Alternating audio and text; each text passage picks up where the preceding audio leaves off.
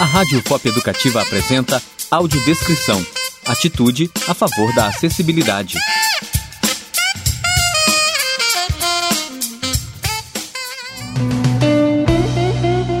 Prezados e prezadas ouvintes, eu sou Daniele Rodrigues, monitora do projeto de extensão Audiodescrição, Acessibilidade e Inclusão, coordenado pela pedagoga Marcelene Magalhães da Silva. No nosso programa de hoje, nós conversamos com a professora Mônica Maria Farid Rami. Ela é docente do Departamento de Educação do Instituto de Ciências Humanas e Sociais da UFOP. A professora Mônica é graduada em Psicologia, cursou mestrado em Educação pela Universidade Federal de Minas Gerais e doutorado em Educação pela Universidade de São Paulo, com um período de bolsa sanduíche na Université Paris Descartes da França. Por esse trabalho, ela recebeu o Prêmio CAPES de Tese em 2011, referente à área da educação. Professora Mônica, seja bem-vinda ao nosso programa. É uma honra recebê-la. Muito obrigada. Bom, você teve uma participação muito especial durante a mostra de cinema com audiodescrição, que foi realizada no mês de outubro pelo nosso projeto de extensão Audiodescrição, Acessibilidade e Inclusão. Nessa ocasião, juntamente com as professoras Margarete Diniz e Elizabeth de Sá, você debateu o conteúdo do curto Eu Não Quero Voltar Sozinho e falou sobre a importância da audiodescrição em eventos fílmicos. Estavam presentes nesse evento estudantes da UFOP, pessoas com deficiência visual e profissionais de diversas áreas. Como foi participar dessa discussão e qual a relevância dessa ação para os estudantes da UFOP e para a comunidade de um modo geral? Foi uma experiência muito importante para mim. Foi o primeiro evento de audiodescrição que eu participei. E eu estava da companhia né, da Beth Sá, que foi, na verdade, a primeira pessoa é, cega que eu convivi mais de perto. A gente trabalhou junto durante muitos anos, viajamos juntas e às vezes íamos ao cinema juntas. Então eu tinha essa experiência de, às vezes, fazer algo, né, que hoje a gente chamaria próximo de uma audiodescrição, mas que era na época uma tentativa de, de relatar para ela cenas, né, coisas que eram importantes além do diálogo, né, que ela podia acompanhar. Então eu fiquei muito emocionada de estar com ela ali e ter um, um grupo significativo de, de pessoas assistindo o filme interessadas na temática e duas pessoas cegas, né? Dentre essas duas pessoas, uma pessoa que nunca tinha ido ao cinema, um rapaz que nunca tinha ido ao cinema, né? Que era a primeira vez dele no cinema. E eu acho que isso mostra o quanto essa questão então da acessibilidade é falha, né, na, na, na, questão dessa experiência aí do, do cinema. É, não é uma questão só daqui da região, isso em muitos lugares isso está presente, né? Então teve essa marca que eu considero muito importante desse rapaz que foi ao cinema pela primeira vez e pôde dar seu depoimento.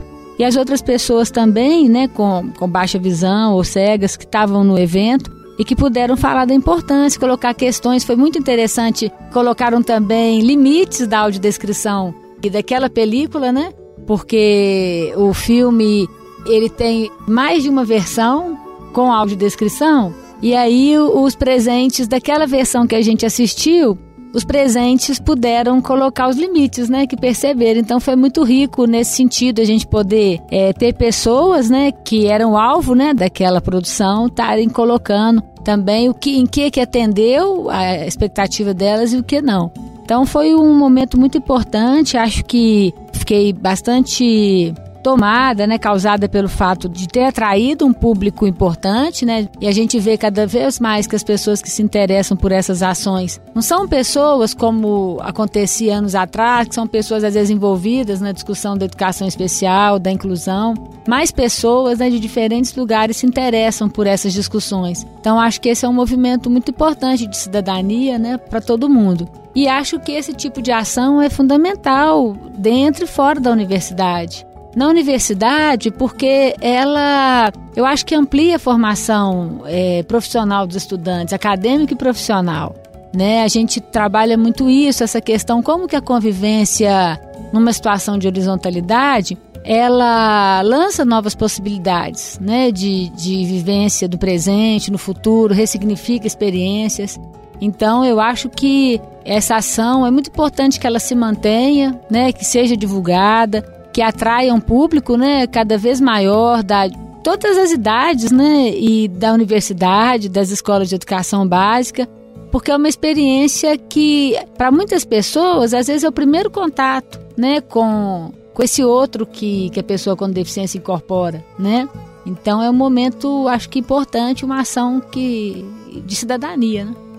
Mônica, nós sabemos da importância de oferecer aos estudantes universitários uma formação sólida nas temáticas da acessibilidade e da inclusão.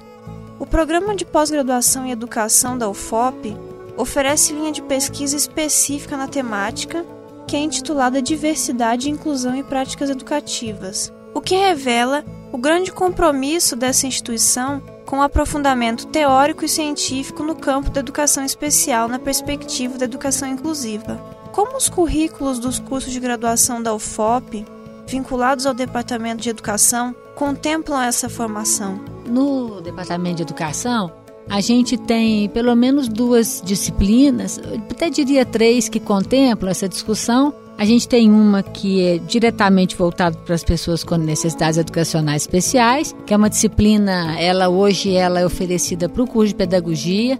Ela pode se tornar uma disciplina também para outros cursos, né? É, a gente tem a disciplina de Psicologia da Educação 2, que é uma disciplina que trabalha, que trabalha, ela tem na sua ementa a questão da educação especial, então ela está bem marcada. E nas disciplinas que trabalham com política educacional, essa discussão também é colocada, né? No departamento de educação, seria basicamente essas três. É, a gente tem problemas de ensino e aprendizagem, mas nesse caso pega mais do que hoje é chamado distúrbios de aprendizagem, transtornos de aprendizagem, um pouco diferente, né? Mas, de todo modo, a gente percebe que vários cursos da UFOP de outros departamentos têm incorporado alguma discussão relacionada à questão da deficiência. No curso de Educação Física, essa temática está bem colocada. Na museologia, né, tem disciplinas também, tem uma disciplina que toca essa temática. É, no curso de Ciências da Informação, me parece que no campus João Molevade, tem uma disciplina voltada para acessibilidade aos sistemas de informática. Então, assim, isso está acontecendo.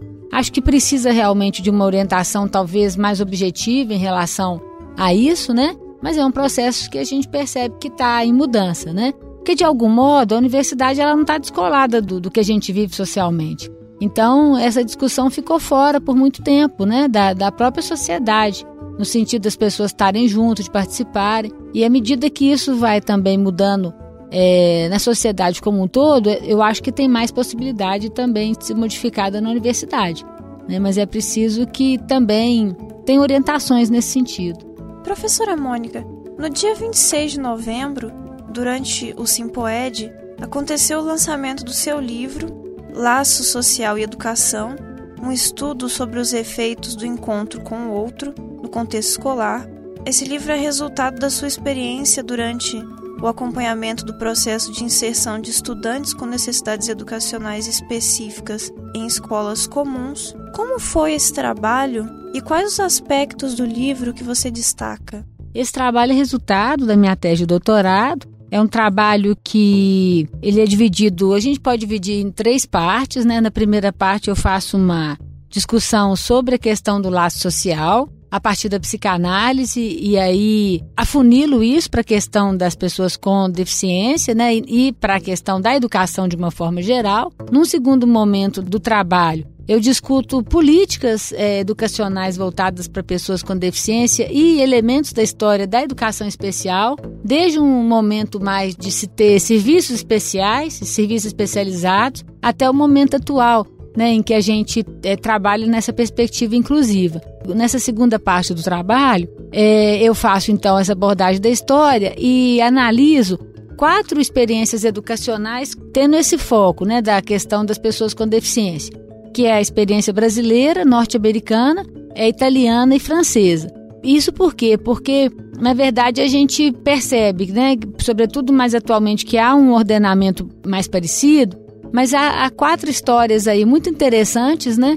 E que vão mostrando também de onde emerge essa discussão da, sobre a inclusão, né? Como que ela chega no Brasil, como é que ela vai se presentificar na França e como que a Itália, desde a década de 70, já tinha essa discussão, não haver serviços especializados, né, mas se ter uma escola única, né, para pessoas, para os alunos de uma forma geral. E no terceiro momento, que é o, momento em que eu discuto um trabalho de campo, no qual uma criança, criança autista, é, eu acompanhei durante um ano a relação, a convivência dessa, dessa criança com seus colegas, né?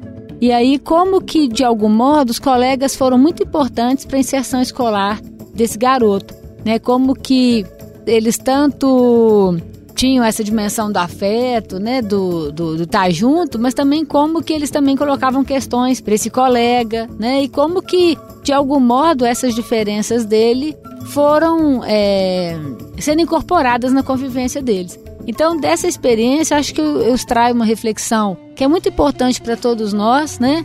Que é muito importante estar junto, né?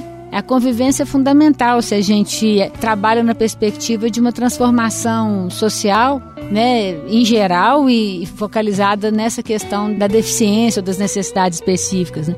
Se a gente tiver separado, é um outro processo junto a gente entende que tem alguma coisa da alteridade aí muito importante. Professora Mônica, como os nossos ouvintes que desejarem ler o seu livro poderão adquiri-lo? O livro ele pode ser adquirido em livrarias, né? Geralmente em Belo Horizonte, porque aqui na região ele, eu acredito que seja um pouco mais difícil. Pela internet, né? Pelo site da editora Fino Traço, é possível consegui-lo também. Muito obrigada, Mônica, pela sua participação. Eu gostaria de parabenizá-la pelo seu trabalho. Ok, obrigada. Prezados e prezadas ouvintes, até o próximo programa. A Rádio Pop Educativa apresentou Audiodescrição Atitude a favor da acessibilidade. Um programa do projeto de extensão Audiodescrição, Acessibilidade e Inclusão. Apresentação: Daniele Rodrigues. Coordenação: Marcilene Magalhães da Silva uma parceria com o Núcleo de Educação Inclusiva e o Programa de Extensão e Pesquisa Caleidoscópio, uma ação da UFOP.